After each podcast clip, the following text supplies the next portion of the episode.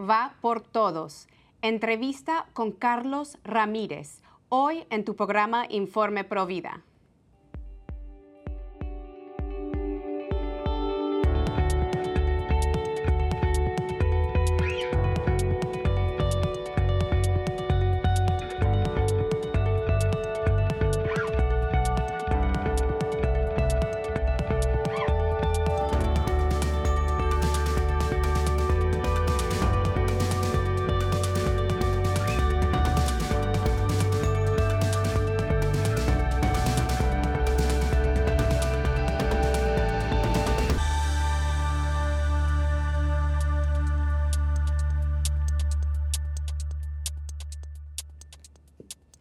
Bienvenidos familia de EWTN.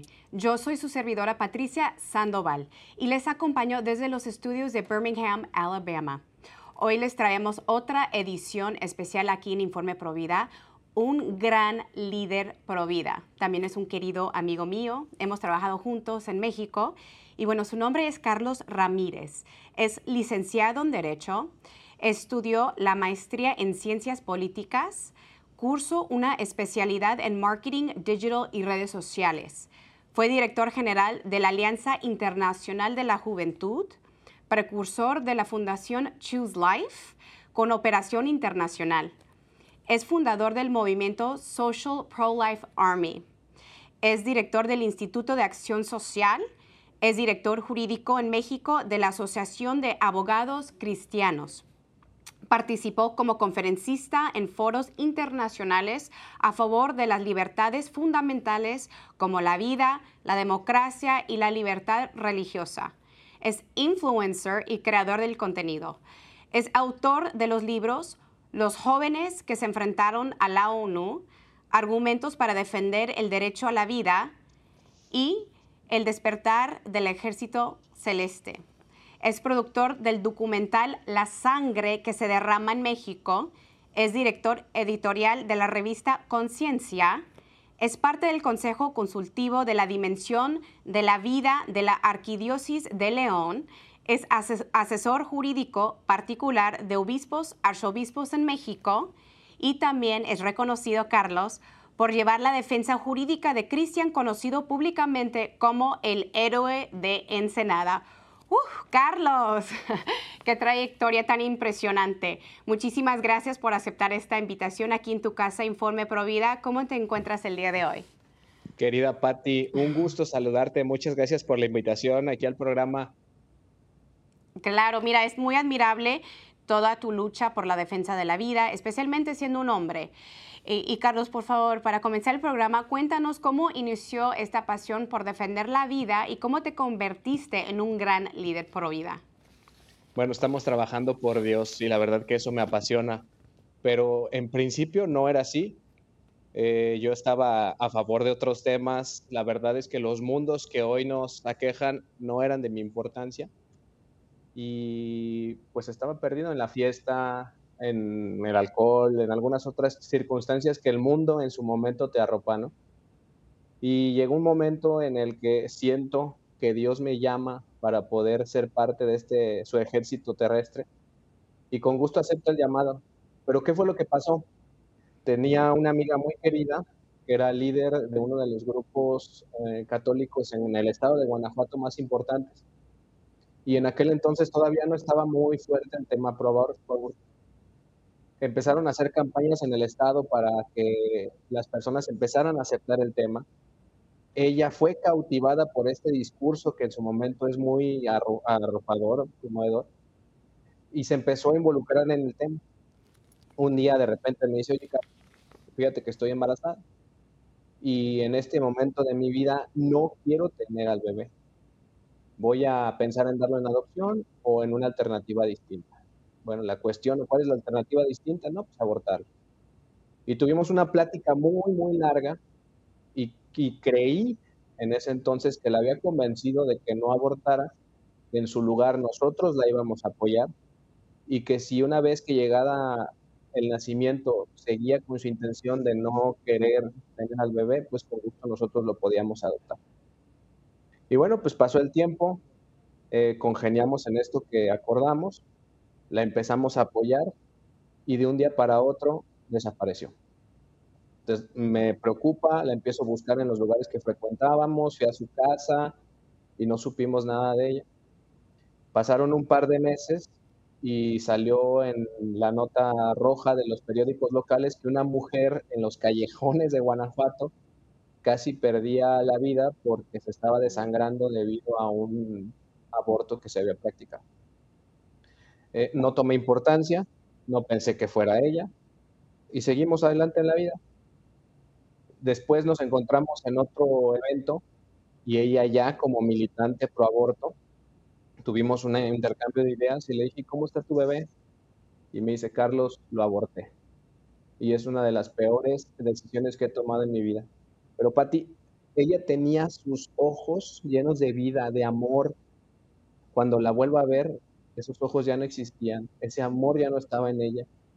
Y la verdad es que ese tema a mí me impactó mucho, porque además de que era una amiga muy querida, entendí que el discurso a favor del aborto estaba cobrando víctimas no nada más en cuerpo, sino también en alma. Entonces, junto con algunos amigos, decidimos empezar a hacer algo distinto para promover la cultura a favor de la vida e ideamos campamentos temáticos pro vida para que pudiéramos estar eh, impactando en las nuevas generaciones y al día de hoy ha tenido un éxito muy importante, tan importante que el campamento se desarrolla en distintos países de América Latina con gran éxito impactando a jóvenes. Muchas felicidades por eso y tienes toda la razón, Carlos, cuando dices que el rostro de ella cambió después de ese aborto, es porque después de cada aborto la mujer también muere en, el corazón, algo muere dentro de ella junto a su bebé y eso me pasó a mí después de tres abortos, cada vez me iba muriendo aún más, ¿no? Y, y qué bueno que estás haciendo reparación eh, por el aborto que hay en México actualmente, pero cuéntanos, ¿cuáles son las leyes eh, sobre la vida, sobre el aborto en México? Eh, Carlos, por favor. Al día de hoy nos han golpeado muy fuerte, debo reconocerlo. La cultura en contra de la vida y a favor del aborto ha avanzado en nuestro país de una manera sistemática poderosa. La izquierda que gobierna actualmente en México ha impulsado una serie de temas y reformas que han logrado lo que en muchos años se había frenado. Eh, la Corte, la Suprema Corte de Justicia, que es el máximo órgano que se encarga de hacer velar los derechos en nuestro país, ha emitido criterios lamentables, desde el punto de desconocer al ser inmediato de la gestación como humano y despojarlo de sus derechos, hasta permitir, bajo criterios erróneos, que las mujeres puedan abortar hasta el último instante de gestación. Y sí, como te comento, es un golpe duro para la causa, pero estamos enfocados en promover cultura de vida en las nuevas generaciones y creemos que está dando resultado. Si bien es cierto, desde el ámbito judicial o legislativo ha habido un retroceso importante, porque los políticos y los jueces han adoptado posturas irracionales, las personas están dando cuenta de que no es ni la salida a los males que nos aquejan, y el exterminar un ser humano en gestación, pues no es honorable, loable, y hay un contrapeso que hace un par de años quizás no existía, que nos puede dar luz para darle vuelta a esto que está sucediendo en México, como, está, como pasó en Argentina o como propiamente está pasando en Estados Unidos, que los tomamos mucho como ejemplo, ¿no? Cuando se cae el caso de Roe versus Wade, pues a nosotros nos da un impulso de esperanza para seguir trabajando y saber que sí se puede eh, darle retorno a esta cultura antivida que se está sembrando. Y para esto, Carlos, para revertir todo esto, esta cultura de muerte, necesitamos eh, pues herramientas, ¿no? Necesitamos formarnos, eh, necesitamos luchar. Y justamente tú, tú eres autor de dos libros eh, que se llaman Argumentos para defender el derecho a la vida y el despertar del ejército celeste. y bueno, estos dos libros son herramientas para poder defender la vida con más eficaz. Cuéntanos el propósito de estos los libros que, has escrito. Sí, pues gracias a Dios tuve la oportunidad de escribir estos dos libros y ahorita estoy terminando de escribir el tercero. Y se crean estos libros eh, en pandemia. Y fíjate que a través de redes sociales las personas preguntaban dudas reiteradas y entendí que había entonces dudas generalizadas sobre temas que valía la pena en su momento aclarar. Y empecé a darle contestación profunda a esas dudas, ampliarlas un poquito más y fue como nace el primer libro. El primer libro tiene elementos técnicos, jurídicos y de criterio general para poder defender el derecho a la vida. Y el segundo libro ya es un poquito más amplio, no metiéndome en temas jurídicos, pero que sirve como una guía para aquel provida que se quiere introducir en la causa y tener los elementos básicos para poder eh, dar esta batalla a favor de lo que ama y piensa. Y pues está a disposición en Amazon. Ahorita ya, gracias a Dios, tenemos el stock agotado y pues lo pueden conseguir ahorita a través de Kindle. Carlos, también eres productor del documental La sangre que se derrama en México. Excelente este documental. ¿Cuál fue la inspiración de esta producción y cómo podemos ver eh, el documental? ¿Dónde lo podemos encontrar?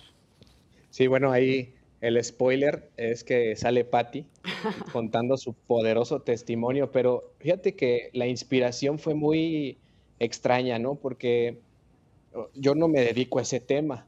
Yo soy abogado, litigante estratégico y conferencista, escritor, pero no eh, nos dedicábamos profesionalmente a la producción de algún material de este tipo.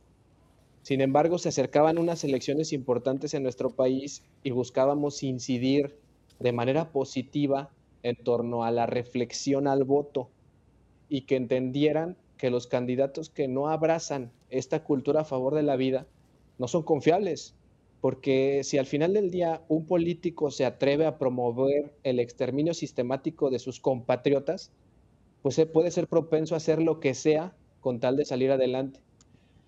Y bueno, empezamos a idear cómo lo podríamos lograr y se ocurrió que hiciéramos un documental. Eh, invitamos a varias personalidades, incluyéndote a ti, y empezamos la locación en Cancún. Y a lo mejor ustedes dirán, oye, es que Cancún, padrísimo, se la pasaron seguramente en la playa y de reventón, y no, la realidad es que no estuvimos trabajando varios, varias semanas para poder sacar el proyecto y nos sucedieron cosas muy curiosas. Yo estoy convencido de que la batalla por la vida es cultural, jurídica, social, política. Y en el plano espiritual yo no había tenido ese conflicto. Y varios padres me lo habían dicho, hijo, prepárate porque la batalla espiritual es muy importante. Y no lo entendí hasta que grabamos ese documental. ¿Y por qué? Bueno, desde el hecho de que mm, se movían cosas desde de donde las dejábamos, que para mí es inexplicable, porque yo a todo le trato de encontrar lógica y razón, hasta el punto de que se nos perdían las cosas, el material que grabábamos no se guardaba, el audio no funcionaba, se borraban avances que teníamos. Y bueno, pues era frustrante, ¿no? Porque decías, no avanzamos, no avanzamos, a pesar de que estamos dando todo de nosotros. Y se lo contamos a un padre y un padre dijo, hijo, acuérdate que esta batalla también es espiritual y es importante que lo comprendan. Nos apoyó, nos dio una bendición, se ofreció una misa por el proyecto y a raíz de eso empezó a circular con mayor fluidez la grabación, ¿no? Eh, gracias a Dios, en el estreno del documental hubieron un muy grande número de personas conectadas. Ahorita el, documental tiene más de un millón de reproducciones. Y de las cosas que a mí me dejó mucha satisfacción es que el día del estreno, después de que ya se publica, me contacta una de mis primas y me dice, mira primo, me manda un screenshot para decirme, había una persona a la que estábamos tratando de convencer de que no abortara y después de que vio el documental, está totalmente arrepentida, no lo va a hacer y va a tener a su bebé. Entonces ya con eso, ya con eso, valió la pena todo el esfuerzo, porque se logró salvar una vida. Y una pues, generación entera, Carlos, una generación entera. Recuerda, recordamos que cuando hay un aborto, se aborta toda la generación, todo el, el lineaje, pero se salvó una vida y una generación entera para la gloria del Señor y mira, lo que a mí me impactó muchísimo del equipo de producción del documental, que eran puros jóvenes, era un grupo de jóvenes. Eh, y, bueno, me encanta la frase de Santa Catalina de Siena que dice, si eres lo que debes ser, prenderás fuego al mundo entero. El presidente Trump asistió hace un par de años a la Marcha por la Vida aquí en la ciudad de Washington, D.C. Y algo que me impactó mucho y quedó, me quedó grabado en el corazón, él dijo que el corazón del movimiento pro vida son los jóvenes. ¿Por qué? Porque son el presente y son el futuro. Y tú eres también fundador del movimiento Social Pro Life Army. Yo he conocido bastante jóvenes eh, en México que son parte de este movimiento y que están prendiendo fuego realmente. Pero cuéntanos sobre este movimiento y también la importancia, porque tú siempre predicas esto, de la militancia pro vida. ¿Qué es la militancia pro vida? Bueno, el tema del Pro Life Army la verdad es que es apasionante porque nace en pandemia. Y recordarán que durante esa época en Argentina se dio una batalla formidable, pero al final del día se termina liberando el aborto. Entonces nosotros estábamos dando seguimiento muy puntual a las acciones y estrategias que los grandes liderazgos de aquel país estaban generando. Y entendimos y vimos que teníamos que hacer algo preventivo para poder estar involucrando a los jóvenes de una manera disidente y atractiva y lanzamos a través de las redes sociales, oigan, queremos armar un proyecto nuevo que se va a llamar así, ¿quién se suma? Y para nuestra sorpresa, muchísima gente se sumió, muchísimos jóvenes se sumaron. Llegó un punto en el que el éxito de inscripciones al ARMI era tan grande que ya decíamos, oye, no, ¿qué vamos a hacer? Porque hay muchas personas y no les podemos dar la atención adecuada a todos. Entonces ya empezamos a formar la estructura, comenzamos a planear el lanzamiento del proyecto, a sentar las bases de los estatutos, etcétera. Y bueno, pues hoy en día es un grupo que está consolidado a nivel nacional. Estoy a punto ya de dejar la dirección, es una primicia que les comparto. Y pues seguir incidiendo en los jóvenes de una manera distinta. Y estos jóvenes estoy seguro que ya con la formación, el ímpetu van a generar un cambio en su comunidad y en su entorno en general. Y la militancia provida, pues, es participar de manera activa en las acciones que generen cultura.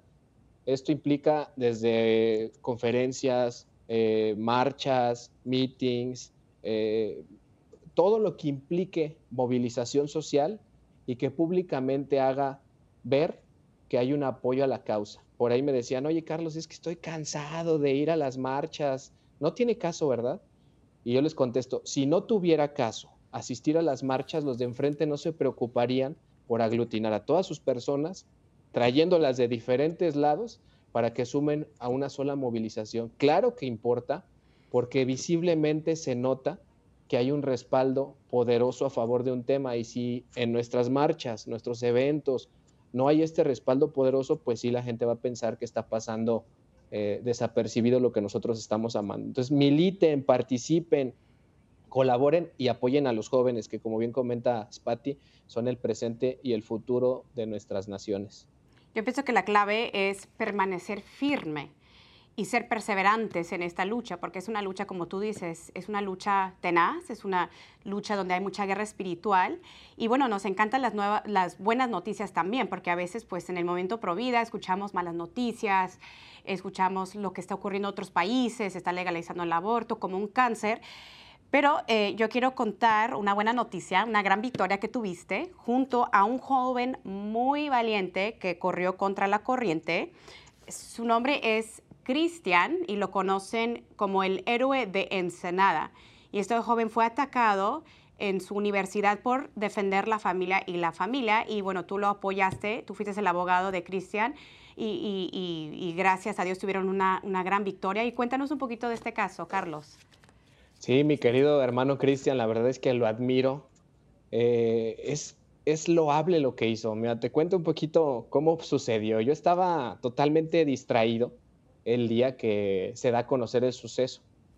Eh, prácticamente en la noche de ese día me busca uno de mis colegas y me dice, oye, ¿ya viste el caso de un muchacho que están atacando en Baja California? Y yo, no, eh, ¿qué, qué está pasando? No, pues es que de un discurso muy bueno y lo están atacando por defender la libertad. Y yo, ah, órale, pues está bien.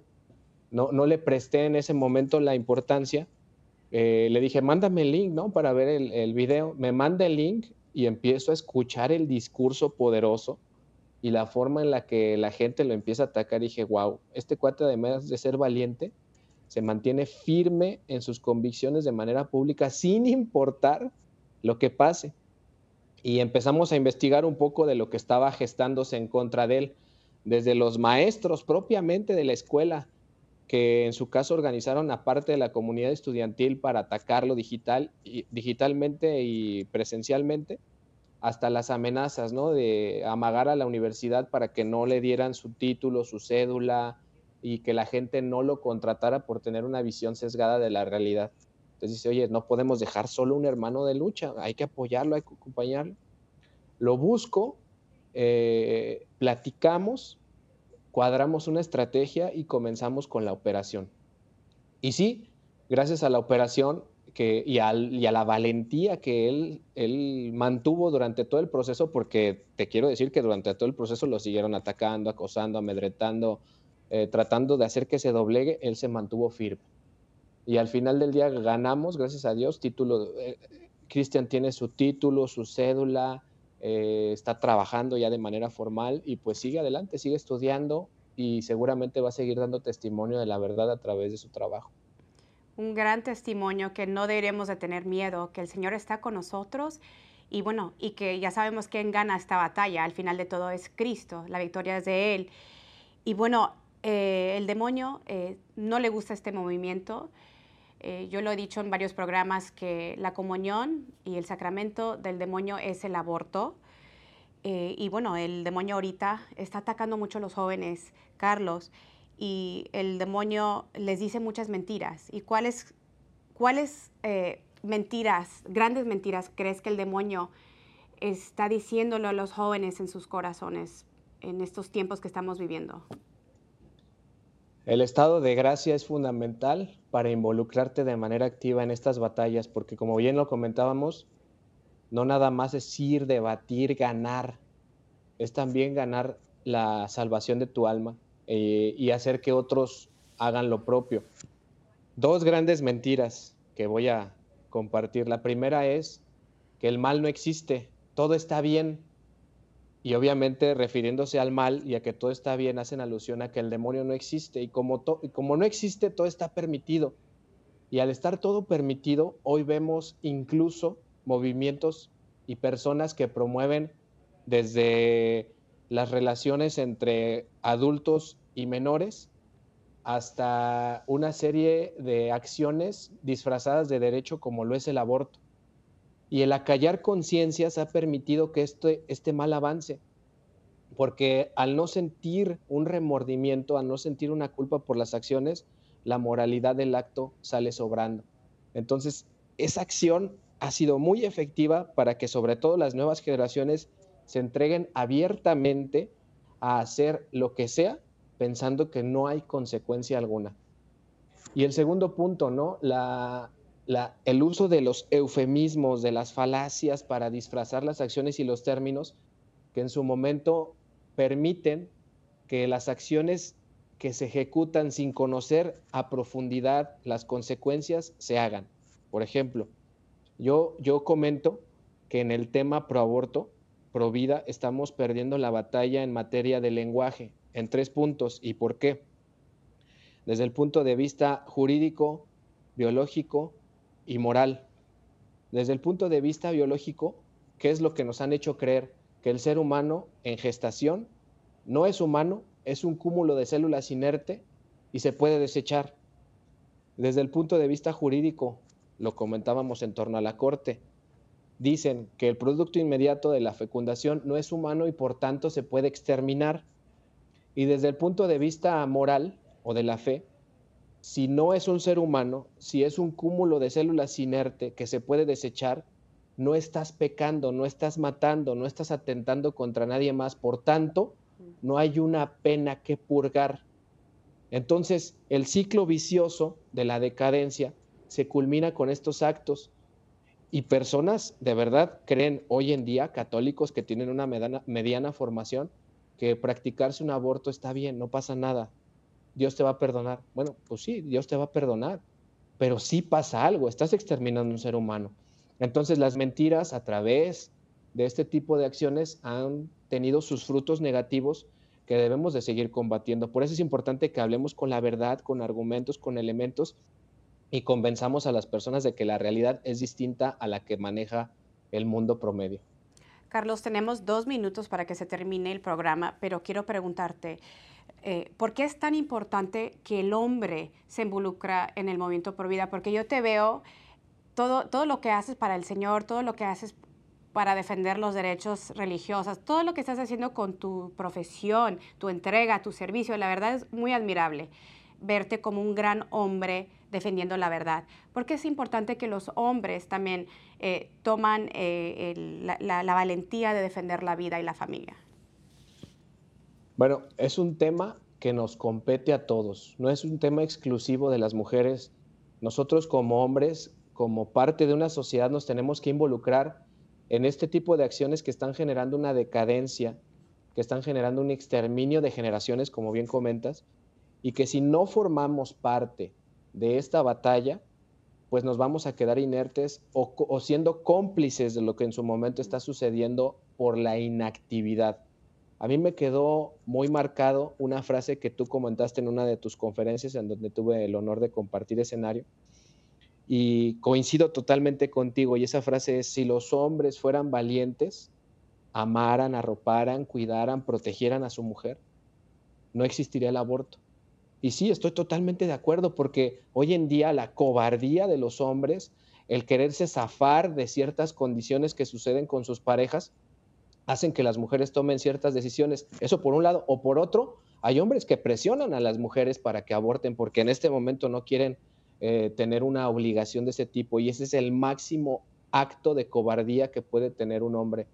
Entonces, eh, es importante que los hombres se sumen a esta defensa que sean valientes, que cuiden y amen a, a su mujer y que si tienen la fortuna de tener un hijo, lo cuiden, lo arropen y lo eduquen para que pueda seguir generando esta cultura del amor y a favor de la vida y la familia. Carlos, muchísimas gracias. Se, nos ha terminado el tiempo, pero en Informe Provida, en nuestra página de Facebook, vamos a compartir eh, donde podemos eh, encontrar tus libros por Amazon y vamos a encontrar también, vamos a, compartir también eh, el documental de la sangre que se derrama en México. Nuevamente te quiero agradecer por aceptar esta invitación y por todo lo que haces por defender a los no nacidos. Cuenta con nuestras oraciones y siempre estás bienvenido aquí en tu casa, Informe Provida, Carlos. Muchísimas gracias por la invitación. Se me fue el tiempo volando. Espero que les haya dejado algo en mensaje y gracias por el apoyo y el cariño. Te mando un abrazo. Pati, Dios te bendiga. Igualmente, muchas gracias, Carlos. Pues amigos, esto ha sido todo aquí en su programa Informe Provida. Recuerden que todos los católicos somos Provida. Nos vemos la próxima semana y que Dios me los bendiga.